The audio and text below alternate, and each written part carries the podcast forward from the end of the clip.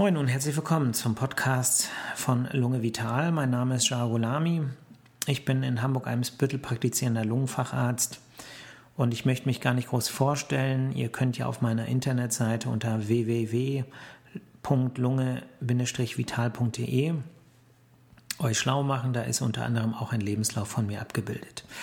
Inhalt dieses Podcasts sollen vorwiegend medizinische Themen sein und heute aus akutem Anlass das Coronavirus oder besser gesagt das SARS-CoV-2-Virus, was zur Covid-19-Erkrankung führt.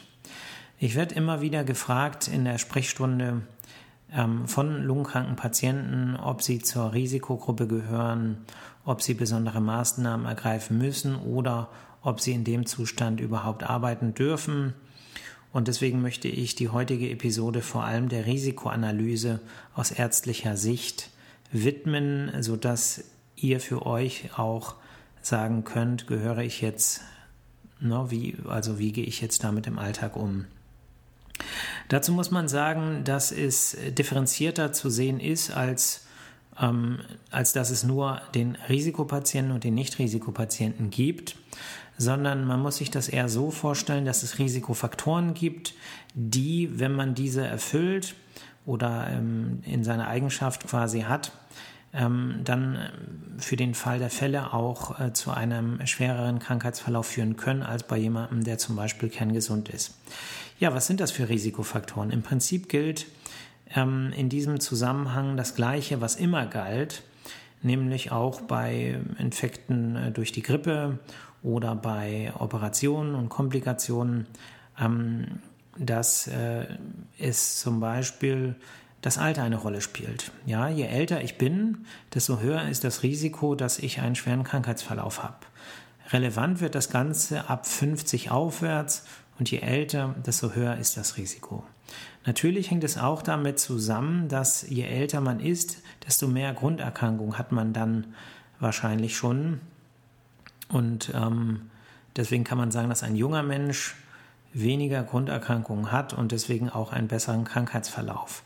Eine besondere Konstellation bei der Covid-19-Erkrankung ist, dass sehr junge Menschen so gut wie nie schwere Krankheitsverläufe haben. Und das hängt vermutlich damit zusammen, dass bei jungen Menschen das Immunsystem noch nicht vollständig ausgeprägt ist. Und gerade die Covid-19-Erkrankung führt häufig durch unsere Immunreaktion zu einem schweren Verlauf, sodass man sagen kann, Kinder sind immun immunologisch gesehen noch nicht voll kompetent und deswegen sind sie eben auch von den schweren Beeinträchtigungen durch das eigene Immunsystem als Reaktion auf die Virusinfektion weniger betroffen. Übergewicht ist ein Risikofaktor. Rauchen ist ein Risikofaktor. Aber auch das Geschlecht. Das ist eine Besonderheit beim, bei der Covid-19-Erkrankung, dass Männer stärker von schweren Verläufen betroffen sind als Frauen. Als spezielle Risikofaktoren sind natürlich Vorerkrankungen zu sehen und da spielen Herzerkrankungen eine große Rolle.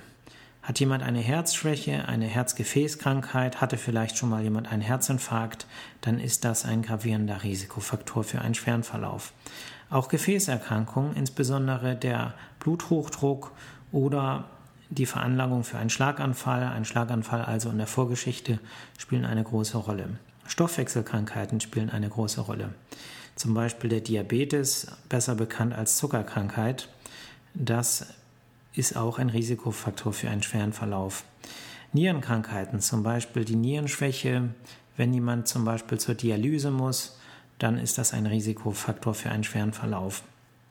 Aktive Tumorerkrankungen sind Risikofaktoren für einen schweren Verlauf und natürlich auch schwere Lungenerkrankungen. Dazu zählt zum Beispiel die COPD, die chronisch bronchienverengende Lungenerkrankung, die äh, sehr verbreitet ist. 20 Prozent der Normalbevölkerung, und zwar jeder zweite Raucher, kann man sagen, bekommt diese Krankheit.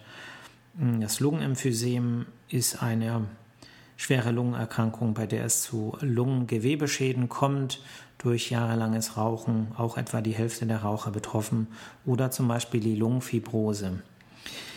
Ähm, auch eine chronische Lungenerkrankung, aber eher zu den leichten Erkrankungen zählt das Asthma bronchiale, sofern das kontrolliert ist und behandelt ist, beziehungsweise es nicht entzündlich aktiv ist.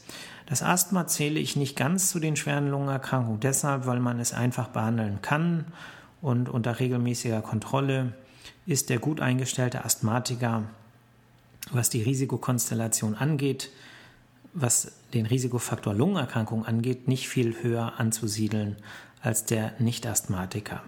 Anders ist es natürlich, wenn die Entzündung aktiv ist und der Patient vielleicht gar nicht behandelt ist. So, jetzt kennt man also verschiedene Risikofaktoren und wenn der Patient vor mir sitzt und mich fragt, bin ich ein Risikopatient, dann gucke ich, wie viele dieser Risikofaktoren vereint der Patient als Eigenschaften auf sich. Ich gucke also in die Patientenakte und kann dann ungefähr sagen, für wie hoch ich das Risiko einschätze. Es ist wichtig, sich ähm, vor Augen zu führen, dass diese Risikoanalyse im Prinzip nur eine Orientierung bieten kann. Es kann natürlich auch sein, dass der schwerstkranke, übergewichtige Senior, der täglich eine Schachtel Zigaretten raucht, sich durch eine gute Händehygiene weder mit dem SARS-CoV-2-Virus infiziert, noch dass dieser im Krankheitsfalle auf jeden Fall einen schweren Verlauf haben wird. Genauso muss man sagen, dass auch der gesunde 20-Jährige die empfohlenen Hygienemaßnahmen einhalten sollte und nicht denken sollte, dass er sicher ist, auf keinen Fall einen schweren Krankheitsverlauf zu haben, beziehungsweise ganz unbeschadet und symptomlos diese Erkrankung durchzumachen.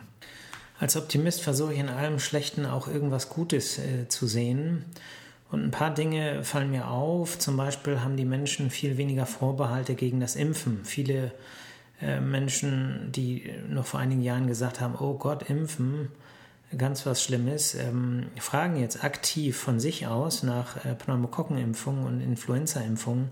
Das ist was Positives. Auch, dass das Thema Händehygiene ernster genommen wird und äh, die Menschen anfangen, äh, bestimmte Dinge zu beachten, was Händeschütteln angeht, sich häufiger die Hände waschen.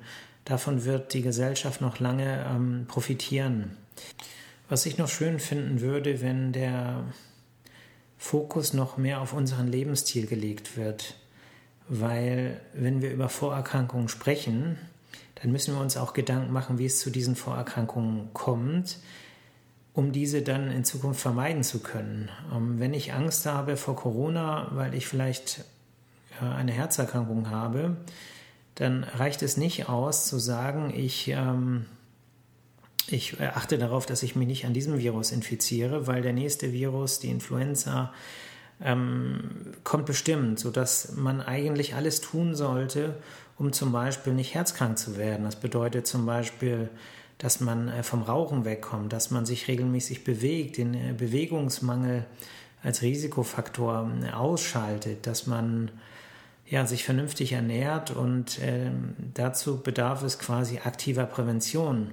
Und wenn diese Krise und diese Katastrophe, die über uns gekommen ist, vielleicht dazu führt, dass der eine oder andere ja, mehr Prävention betreibt, dann haben wir doch ähm, durch diese äh, schlechte Zeit irgendetwas Gutes erreicht. Ja, das war mein erster Beitrag zum Podcast. Ähm, vielen Dank für eure Aufmerksamkeit. Ciao.